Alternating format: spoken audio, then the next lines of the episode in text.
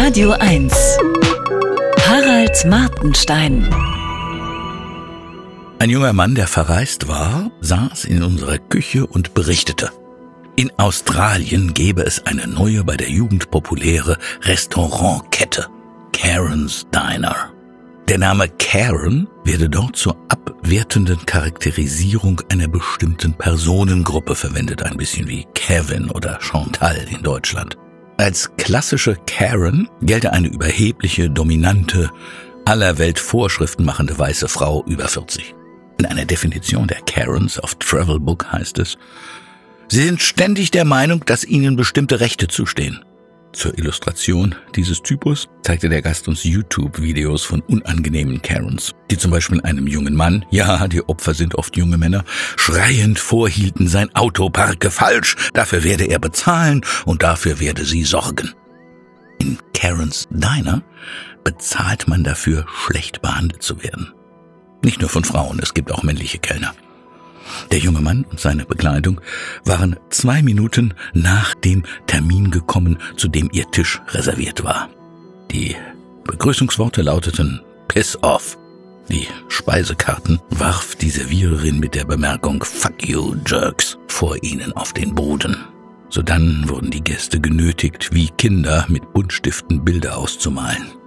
Der sinnfreie Kommentar dazu lautete, Eure Eltern haben euch nie geliebt. Als Tabu gelten Beleidigungen rassistischer, sexistischer oder homophober Art. Aber ob das im Einzelfall immer so klar ist? Gäste dürfen zurückpöbeln, was nach Ansicht des Heimkehrers bei diesem Erlebnis einen großen Teil des Reizes ausmacht. Man sagt Dinge, die man sonst nicht sagen darf. Das Essen sei übrigens gut gewesen.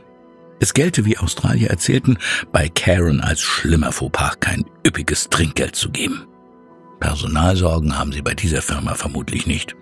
Inzwischen habe ich herausgefunden, dass Karens 2021 nur als skurriles, vorübergehendes Pop-up geplant war. Aber der Erfolg war einfach zu überwältigend. Ärger scheint es gegeben zu haben, als ein älterer Herr in junger Damenbegleitung laut als pädophil beschimpft wurde. Das Mädchen war seine Tochter. Mit einem offenbar ähnlichen Konzept hat in den USA Dick's Last Resort Erfolg. Dort müssen Gäste Sabberlätzchen tragen. Begonnen hat der Trend womöglich mit The Wiener's Circle in Chicago, einem Hotdog-Stand, wo der Mitbesitzer Larry Gold 1992 einen Kunden laut als Arschloch beschimpfte. Diese Idee kam so gut an, dass man ein Konzept daraus machte. Auch die Medien waren begeistert. Vor allem spät nachts kommen dorthin angeblich massenhaft Angetrunkene, um zu pöbeln und angepöbelt zu werden. Das kann man auch im Internet haben. Aber live scheinen manche Dinge einfach mehr Spaß zu machen. Ich könnte nun bei diesen neuen Restaurants einen unbewussten gesellschaftskritischen Ansatz diagnostizieren. Man sagt verbotene Dinge, da draußen denken alle nur noch an ihre eigenen Rechte, Feindbild junger Mann und so weiter. Unsere Gesellschaften sind vollgestopft mit Regeln und Tabus. Schon klar, dass ein Spielplatz für Aggression gut ankommt. Paintball und Computerspiele reichen nicht. Aber was soll's? Karens Diner will demnächst in andere Länder expandieren. An Deutschland wird dabei nicht gedacht.